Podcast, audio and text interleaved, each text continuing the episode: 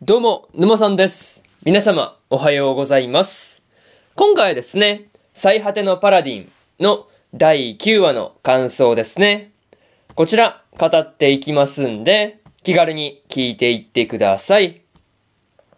というわけで、早速ですね、感想の方、入っていこうと思うんですが、まずは、一つ目ですね。街の観光を、というところで、ウィルたちがですね、ホワイトセールズの観光を楽しんでいたわけなんですが、領主である王帝エセルバルドがですね、こう、経済を優先しているっていうことで、すごい、こう、街自体がですね、活気のある感じになっているっていうのがですね、いいなぁと思っていたところではありますね。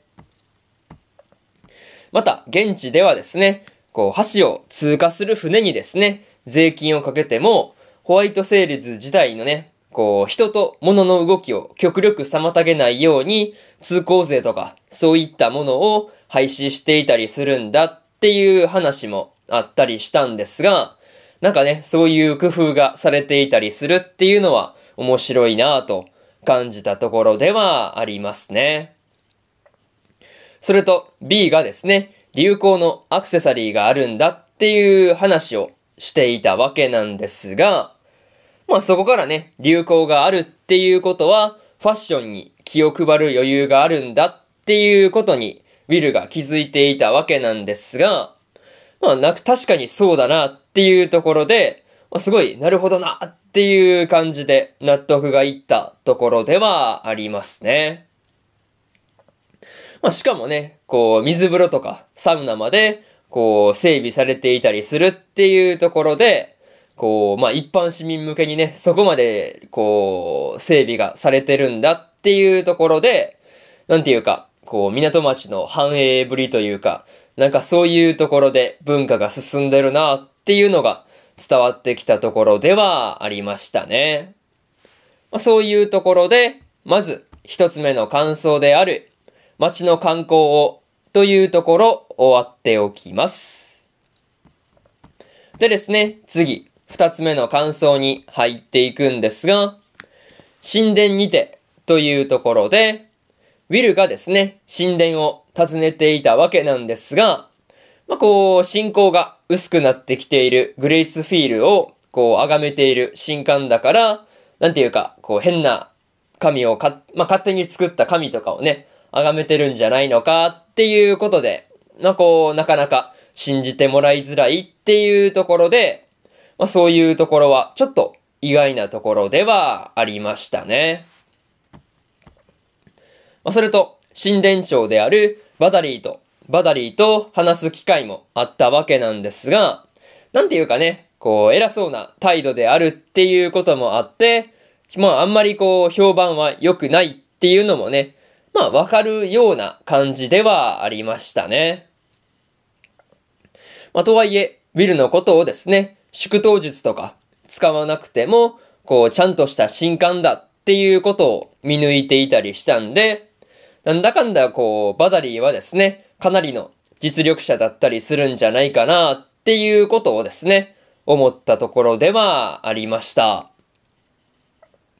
またね、こう、バダリーから、こう、過去は誇示するものではないっていう風に言われていたわけなんですが、まあ、こう、そこで確かにっていう風に納得した上で、こう、さらっと感謝の言葉を述べられるウィルはですね、なかなかすごいなぁと感じたところではありますね。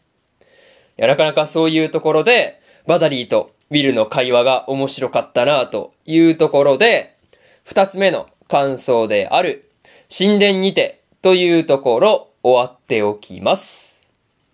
でですね、次、三つ目の感想に入っていくんですが、ワイバーンとの戦いというところで、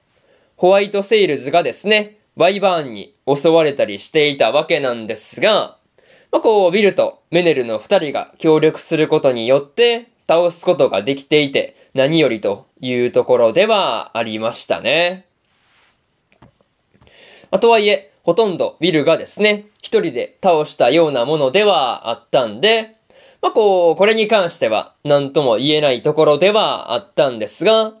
まあ、ズもね、やっぱりこう、メネルがウィルに冷静さをね、取り戻させたっていうところで、まあ、もしね、それがなければっていうことを考えると、まあ、メネルもですね、十分に、こう、まあ、ウィルのサポートっていう面で活躍しているなというふうに思ったところではありますね。また、ブラッドの言葉でですね、こう、結局、力技でワイバーンを締め殺すっていうことをしていたわけなんですが、いや、これに関してはね、いくらなんでも凄すぎるだろっていう感じだったんですが、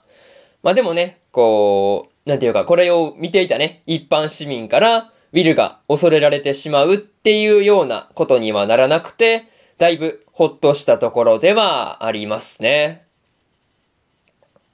まあ、これに関しては、ワイバーンを倒した後に、B がですね、こう、新たなワイバーン殺しの英雄の誕生だっていう風に言って歌い出したことが大きかったのかなっていう風に思っているところではありますね。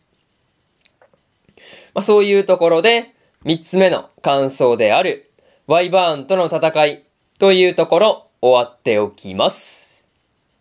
でですね、最後にというパートに入っていくんですが、今回はですね、ビルがホワイトセイルズの観光をして満喫したりとか、まあ、こう、ワイバーンを倒したりしていたわけなんですが、まあ、こう、ワイバーンを締め殺すっていうのはね、さすがに強すぎるなぁと思ったところではありますね。また、神殿長のバダリーのこともですね、まあ、こう、まあ、もう少し知りたい感じはあったりするんで、まあ、次回以降の話で登場したりするのか、まあ、そこもね、注目しておきたいなというところですね。まあ、それと、ワイバーンを倒したウィルのことをですね、殺すことも考慮するっていうことをエセルバルドが言っていたわけなんですが、まあ、この言葉がですね、冗談には全く聞こえなかったっっていうところで、まあ結構嫌な感じがしたなというところでした。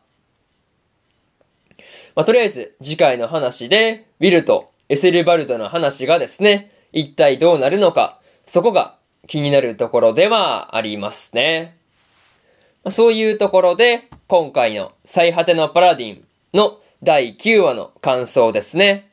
こちら、終わっておきます。でですね、今までにも、